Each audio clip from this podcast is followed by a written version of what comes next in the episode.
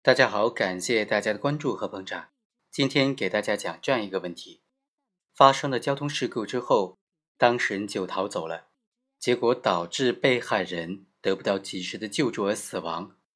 此时是构成故意杀人罪吗？还是构成交通肇事罪？还是构成其他的什么犯罪呢？今天通过这个案例和大家简单的来聊一聊这个问题。本案的主角李某，他酒后驾驶摩托车。因为避让不及时，将正在人行道上行走的被害人严某给撞倒了。事故发生之后，李某当即抱着严某跑到了附近的卫生室求救。但是医务人员经过检查发现，被害人的肺部有水泡声，就怀疑说这个被害人有内脏出血。当地的卫生站他不具备这样的救助条件，就告诉李某。赶快将被害人送到县医院去急救。李某啊，于是就抱着被害人上了摩托车，向县城的方向继续的行驶。但是在途中，李某就因为害怕被害人死掉，害怕承担法律责任，而且呢，当时这个被害人确实不省人事了，他就既害怕，又觉得被害人已经死了，送过去也是救不了的。于是将被害人抛在了河滩上。最终，被害人确实死掉了。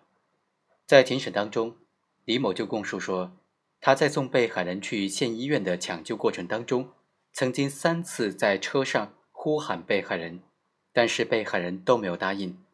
所以认为被害人已经死亡了，没有必要救治，所以产生了抛尸的想法。在抛尸的当时，李某还在现场观察了一会。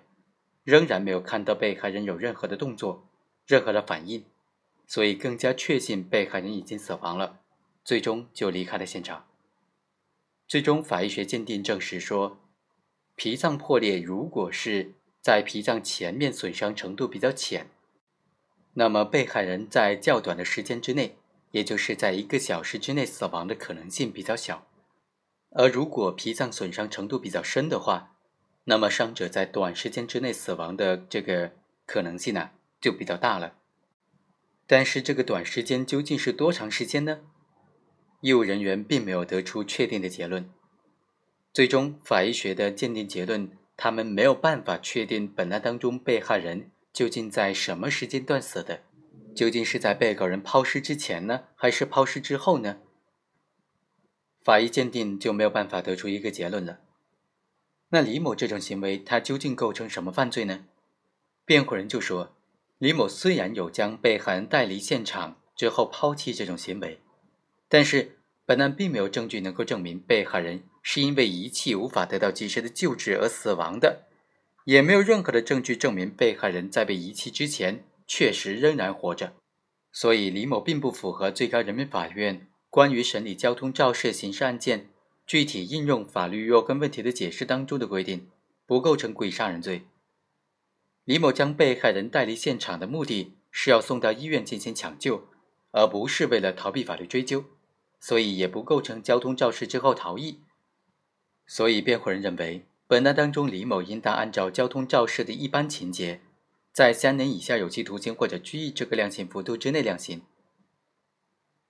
那在司法实践当中，像李某这样的行为，究竟属不属于交通肇事之后被害人带离了事故现场之后遗弃，导致了被害人无法得到救助而死亡的情形呢？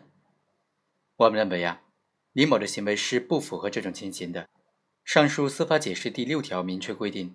行为人在交通肇事之后，为了逃避法律追究，将被害人带离现场之后隐藏或者遗弃，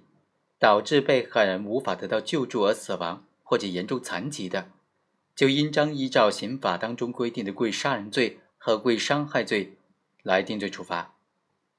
由此可见，以故意杀人罪或者故意伤害罪来追究刑事责任的交通肇事案件呢，就应当同时符合以下几个条件：首先，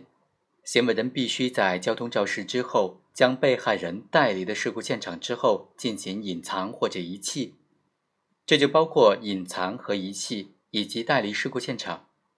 隐藏是指将被害人置于隐蔽的秘密的地点、场所，或者进行了掩盖伪装，使人在正常的情况之下难以发现或者根本就不能发现。遗弃呢，它是指将被害人转移到其他的非隐蔽、非秘密的场所进行遗弃，没有将被害人带离事故现场，而只是将被害人遗留在现场，那么就不属于遗弃了。第二，行为人实施上述行为的目的是为了逃避法律的追究，也就是为了逃避他依法应当承担的各种法律责任。至于这个目的能不能得逞呢，并不影响本案的定罪。在司法实践当中啊，肇事人将被害人带离事故现场，可以是出于抢救被害人的紧急需要，也或者是因为惧怕被害人亲属的非法报复等等其他的目的。但是如果之后再将被害人进行隐匿或者遗弃之后逃跑的，一般就足以认定肇事人主观上具有逃避法律追究的目的。第三，被害人最终死亡或者造成严重的残疾。而且这个结果是因为被遗弃或者隐藏而无法得到救助所导致的，这就包括两个意思了。第一，如果被害人虽然被隐藏或遗弃，但是因为其他人的救助或者其他原因，没有发生死亡或者严重残疾的后果，或者发生的后果没有达到严重残疾的程度，也不能够以故意杀人罪或者故意伤害罪来定罪了。第二，被害人死亡或者严重残疾的后果。在没有被带离现场、隐匿或者遗弃之前，已经发生了，不是由于被遗弃或者隐匿而无法得到救助所导致的。比如说当场死亡的，或者因为伤势严重被隐匿或者遗弃前后都不可避免的发生死亡的，同样不能够对肇事者以故意杀人或者故意伤害罪的定罪处罚。在本案当中，被告人虽然有逃避法律追究遗弃被害人的行为。客观上也发生了被害人死亡的后果，但是被害人死亡的具体时间、确切的时间，他死亡的后果是否是因为被告人遗弃而无法得到救助所导致的呢？这些情况都没有办法得到证实。具体来说呢，首先，被害人在被遗弃的时候是否尚未死亡，是判定被告人是否可以构成故意杀人罪的前提，但是。认定被害人在被遗弃的时候还没有死亡，是没有任何证据加以证实的。第二，被害人的死亡后果在能够得到及时有效的救治的情况之下，是否必然能够避免，同样无法定论。第三，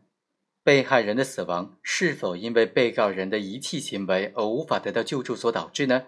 这也是没有办法证明的。也就是说。被害人死亡和被告人的行为之间有没有刑法上的因果关系，同样无法得到认定，所以对于被告人只能够以交通肇事罪来定罪处罚了。以上就是本期的全部内容，我们下期再会。